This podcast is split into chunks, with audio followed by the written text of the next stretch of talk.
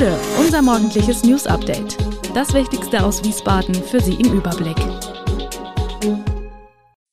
Guten Morgen aus Wiesbaden an diesem 8. August. Lange Wartezeiten bei Wiesbadener Fachärzten. Vollsperrung der Schiersteiner Brücke. Streit um hessische Kriminalstatistik. Das und mehr hören Sie heute im Podcast. In Wiesbaden sind lange Wartezeiten für Facharzttermine ein häufiges Problem. Patienten berichten von einem halben Jahr bis zu einem Jahr Wartezeit.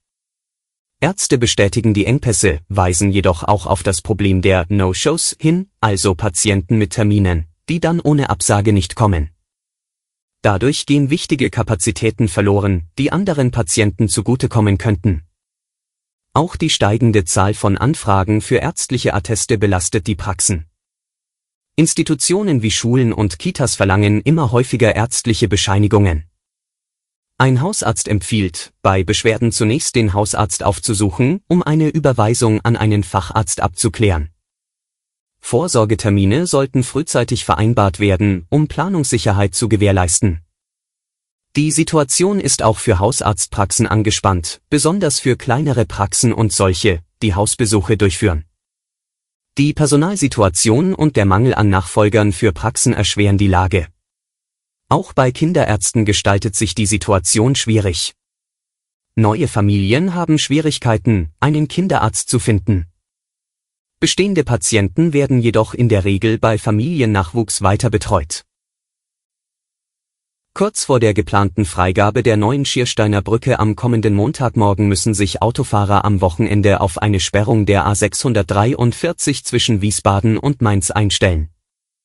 Das hat die zuständige Autobahn GmbH nun mitgeteilt. Die Vollsperrung der Brücke wird am Freitag 11. August, 21 Uhr, eingerichtet. Die Freigabe ist für Montag 14. August, 5 Uhr geplant. In dieser Zeit werden unter anderem Arbeiten am Unterführungsbauwerk durchgeführt. In diesem Zeitraum wird die A643 ab der Anschlussstelle Wiesbaden-Äppleallee in Fahrtrichtung Mainz-Bingen gesperrt. Ausgeschildert ist die Bedarfsumleitung U22 von Rüdesheim kommend zur Äppleallee auf die A671. Von Wiesbaden Stadtmitte erfolgt die Umleitung über die B54, B455, A671 zur A60. In Fahrtrichtung Wiesbaden ist die A643 ab der Anschlussstelle Mainz-Mumbach gesperrt. Der Verkehr wird hier über die A60 zum Mainspitzdreieck und von dort weiter über die A671 nach Wiesbaden geführt Mindestens seit Mai vergangenen Jahres lagert in Schierstein, direkt neben dem Grunselsbörnchen, in einem Garten eine riesige Menge an Müll. Weggeräumt haben ihn bisher weder der Eigentümer des Gartens, noch der Pächter, noch die Stadt. Der Schiersteiner Klaus Bussau, der mit seiner Frau häufiger dort unterwegs ist, hatte die mehrere Lastwagen fassende Müllansammlung vor einigen Monaten entdeckt und sich an den Schiersteiner Ortsvorsteher Urban Egert SPD gewandt. Egert reagierte schnell, berichtete der Polizei über den Fund, die ans städtische Umweltamt verwies.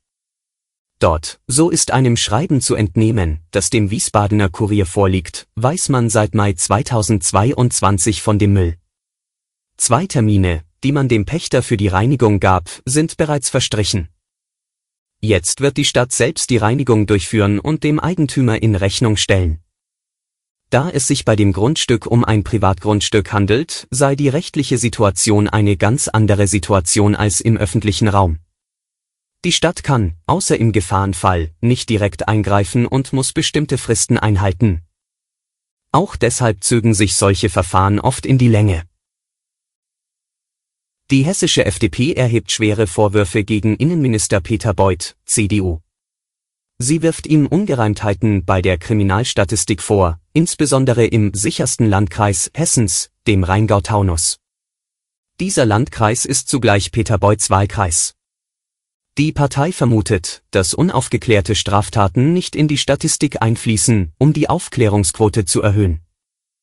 Der innenpolitische Sprecher der FDP-Landtagsfraktion, Jörg-Uwe Hahn, fordert Aufklärung und hat acht Fragen an Beuth geschickt. Das Innenministerium lässt die Polizei antworten. Die betont, dass die Kriminalstatistik hessenweit einheitlich erhoben werde.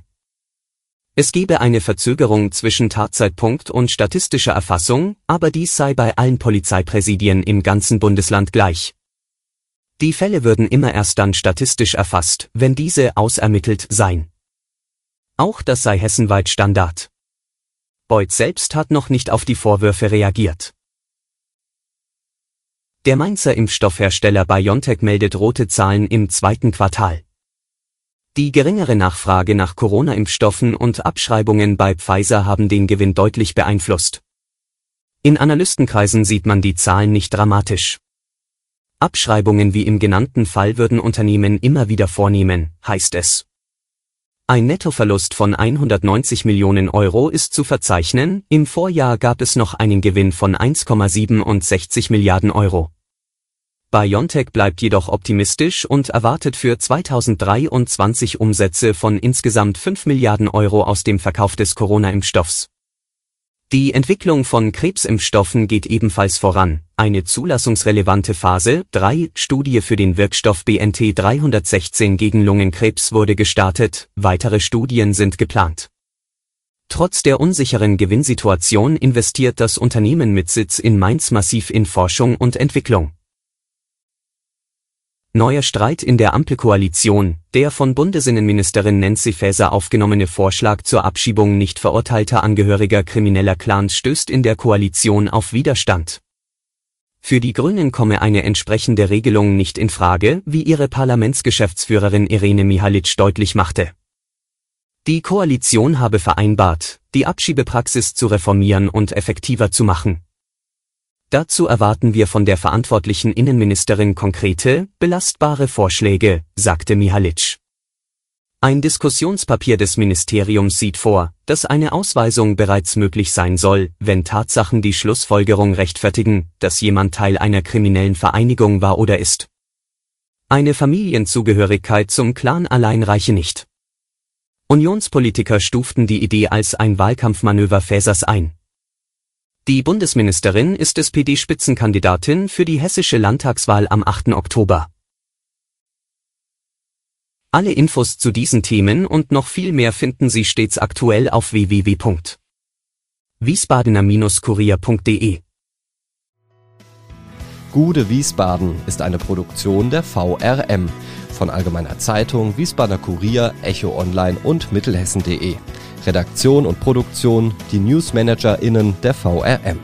Ihr erreicht uns per Mail an audio.vrm.de.